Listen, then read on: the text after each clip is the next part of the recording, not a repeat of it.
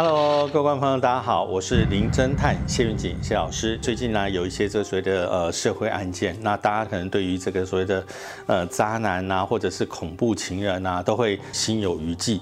因此呢，我们今天就来跟大家来分享看看，怎么样的一个面相是属于恐怖情人的男生篇。哈，那既然这样讲的话，表示呢，我们还会有这个所谓的女生篇，一定要记得锁定我们的这个节目。当然，你想要知道你的身边周遭碰到的一些状况的话，也可以跟我们一起分享。那我们下一次呢，一定会跟大家一起来做一个探讨。首先，所谓的恐怖情人指的哈，大概有几种。第一种呢，也许他在言语上。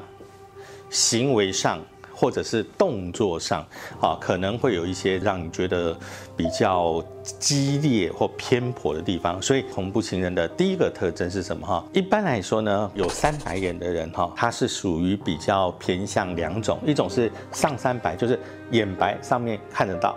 好，还有一种叫下三白，眼睛比较往上一点点，眼睛的下眼白比较明显。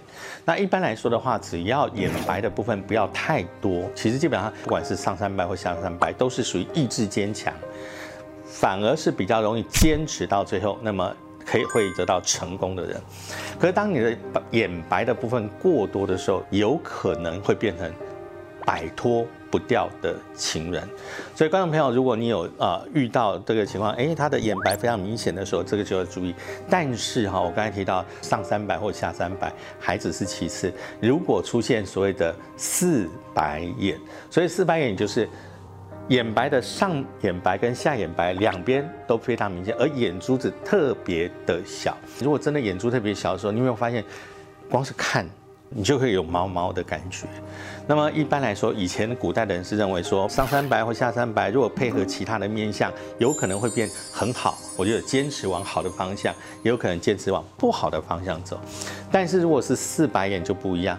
古人说无恶不作的眼神，就是以四白眼为主。其实现在因为有很多这个有色镜片，对不对？你如果如果真的有一种有色镜片，可以只留下小小的眼珠。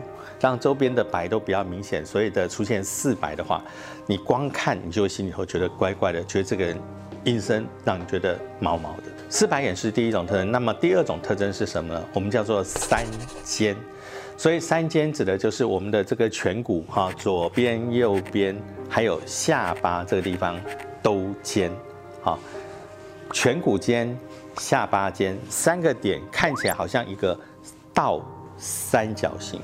那么在古代男性的部分来说，哈，呃，颧骨其实当然既然讲权，其实跟权力的权有点像，所以你会发现颧骨越明显的那种人，想要掌握权力或者握有权力，这种特性就会比较强。当然，你也可以从另外角度，也许是不是我的控制欲。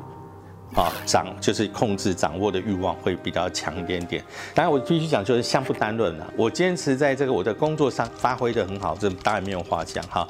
因为相不单论，如果配合其他的都不错，它也许是往正向的方向发展；但是如果配合的不好，就有可能往负面的发展。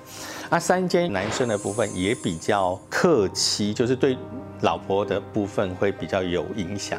那是不是一定老婆不一定？以前的认为超过有十个月以上，他就会有影响。所以有些人一开始的时候觉得很甜蜜，啊，可能一段时间以后，哇，这个真面目就露出来了。好，三间会有影响。那么第三个特征是什么？第三个特征呢，就是所谓的国字脸。但是所谓国字脸，我只是一个大方向，应该这样讲，就正确形容叫有棱有角，就是。噔噔哦，这个好像结一样，每个地方都有结哈。这种有棱有角的男生就是看起来帅，所以我告诉你说，坏男人就是有人爱。但是指这种看起来有点坏，而且又长得帅的，你要是看起来就是真的坏。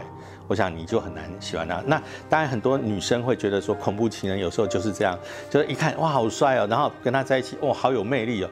当然第三个你会觉得哦控制欲好强，就是他就很爱你。这个在初期的时候你会觉得哇真的就是被爱的感觉，但是到中后期以后，有些人就没有办法接受，因为他就觉得就是完全被掌控在手中。那国字脸有一个特征哦，像比如说以前的人他认为说，比如说爱吃槟榔之类的，爱打架的人。好，这两块会特别明显。好，在这个地方会特别明显。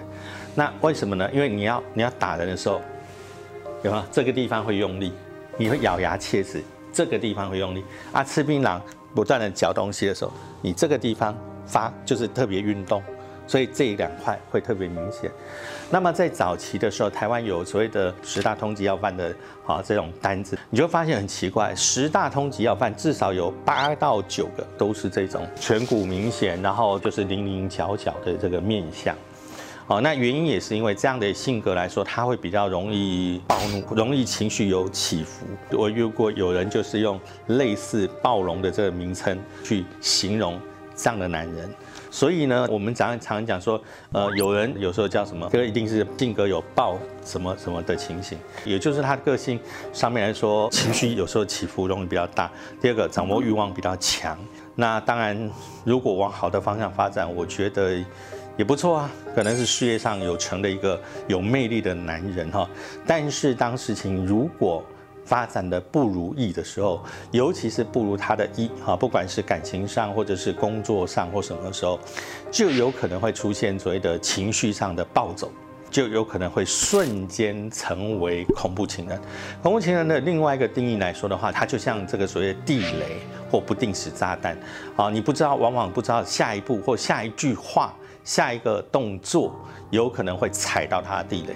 如果我知道有这样的一个特征，那我就必须要稍微有一点点警觉或警惕。我现在形容的另外一种呢是比较少见的哈。我们其实一般的痣有分分作很多地方，但是如果我从眼眉中心拉到鼻子，拉到人中，往下一直到喉结，在正中央的痣，大部分。比较少好的痣，特别是在喉结这个位置出现痣的时候，你要特别小心。你看到发现它真的是一颗大的痣，或者它只是一个斑，在这个地方都会影响。以前的人是认为，当我这个地方有痣的时候，这个人性格他会有一点点保守、忧郁或想不开。哦，那这个就很恐怖喽。那所谓的恐怖情人有分作好几种。我刚才讲的，他有可能控制欲超强啊，有可能控制以外，他还有可能会动手。好啊，一旦出现这个的时候，他会出现什么？啊，我们常常提到有些人会跟你一翻两瞪眼，或者是他会跟你同归于尽的情形。这个就是真正所谓的恐怖情人的，好，我觉得应该算终极版吧。